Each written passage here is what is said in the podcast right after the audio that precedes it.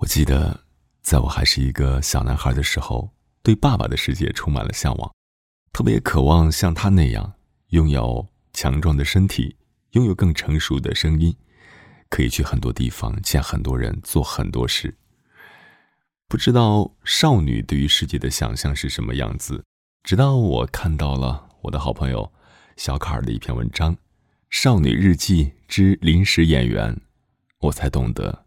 少女和少男的心思都差不多，只不过少男对大人的向往更多的是力量，而少女则可能是忧伤。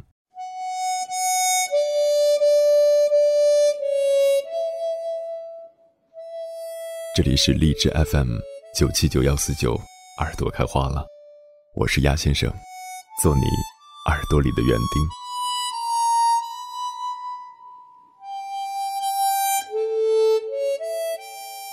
我本来想给这篇文章取名叫“总是听些忧伤的歌，来伪装成大人模样”。它算是少女日记系列的内容。这个标题是昨天晚上想的。看了十多岁时写的日记和抄的歌词，觉得小时候装大人装的也是够用力，觉得大人的世界美丽的让人期待。临时演员是黄渤的一首歌，我也是在听到这首歌的时候才知道黄渤会唱歌，还唱得这么好。我零七年就注册了博客账号，那时候我刚读大学，虽然还没成年，可我觉得我是时候变成大人们的模样了。注册博客是为了可以窥探到。那些忧郁的作家们的日常，还有他们每天呻吟出来的重病文字，这样我可以更快的变成大人模样。那时候校内网正风靡，是的，当时的校内网还没有改名叫人人网，几乎所有人都在校内网上寻找老同学，勾搭新校友。不过我独爱博客，因为玩的人少。我觉得这种不随大流的个性很酷。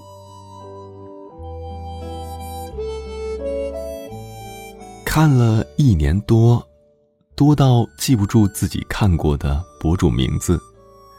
不擅长归纳整理的我，脑子里也从没对内容做过分类。这一年多的浸泡，我也开始变得忧郁。关于到成年人的过度常识。我完全从忧郁的博主们那儿学来的，所以我认为，这应该是大人模样了吧。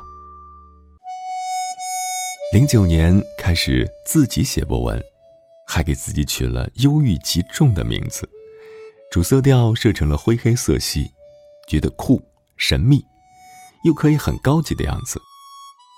从那时起，就养成了晚上不睡觉的恶习，当然。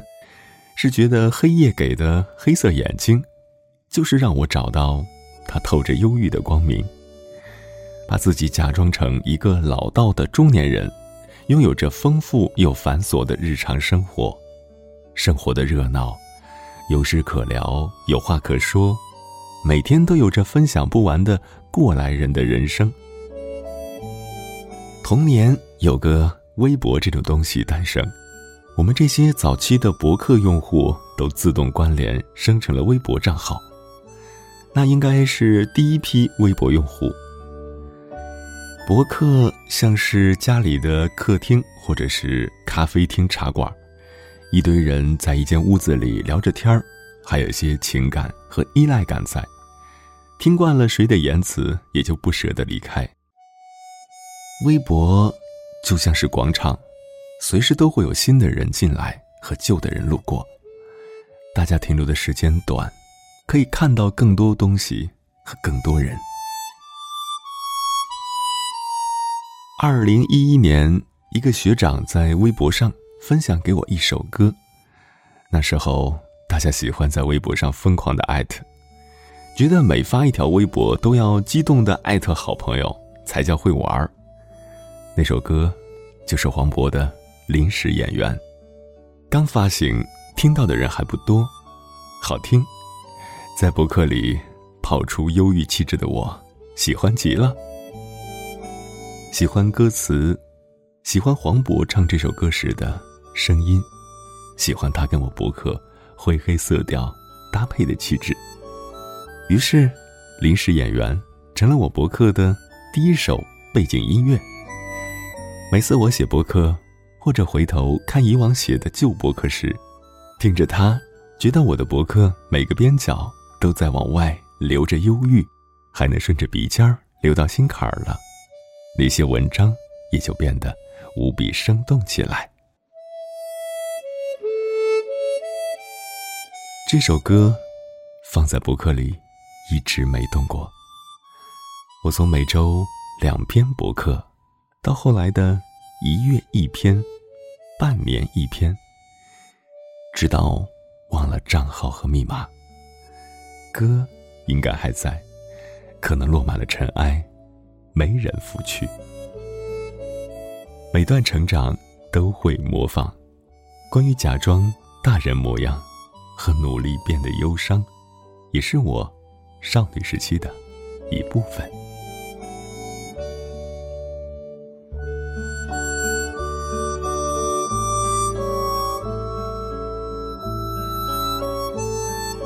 着电波自在飞翔，我是鸭先生，感谢收听本期的耳朵开花了。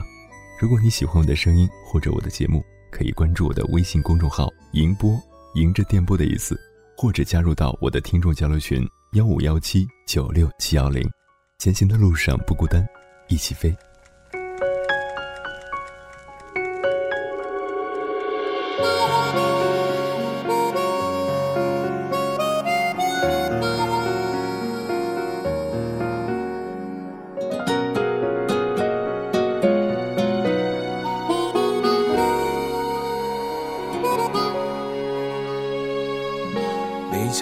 走近了，我一瞬又傻了，不知该往哪里闪躲。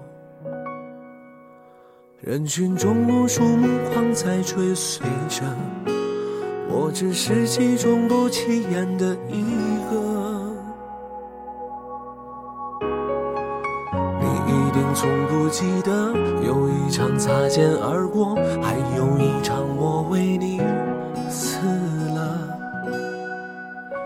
一出热播的剧情，万人传说，我只能在角落安静的听着。这种故事已经看得太多，我从未曾想象会有第二种结果。就算剧本应把主角换作是我，又能够演出怎样的幸福呢？我这样不值一提的角色，你见过的何止会有上千百万个，所以不奢求上天偶尔想起我，只让你看到眼泪流过之后，笑着的我。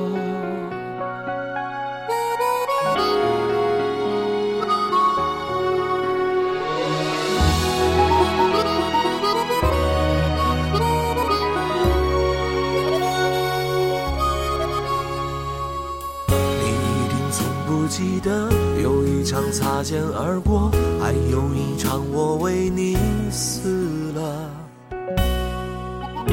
一出热播的剧情，万人传说，我只能在角落安静的听着。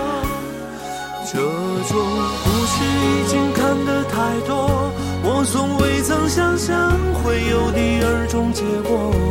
就算剧本应把主角换作是我，又能够演出怎样的幸福呢？我这样不值一提的角色，你见过的何止会有上千百万个？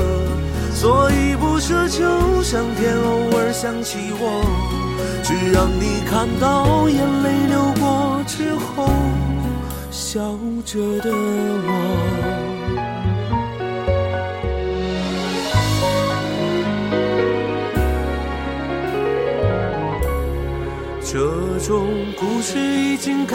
太多，我从未曾想象会有第二种结果。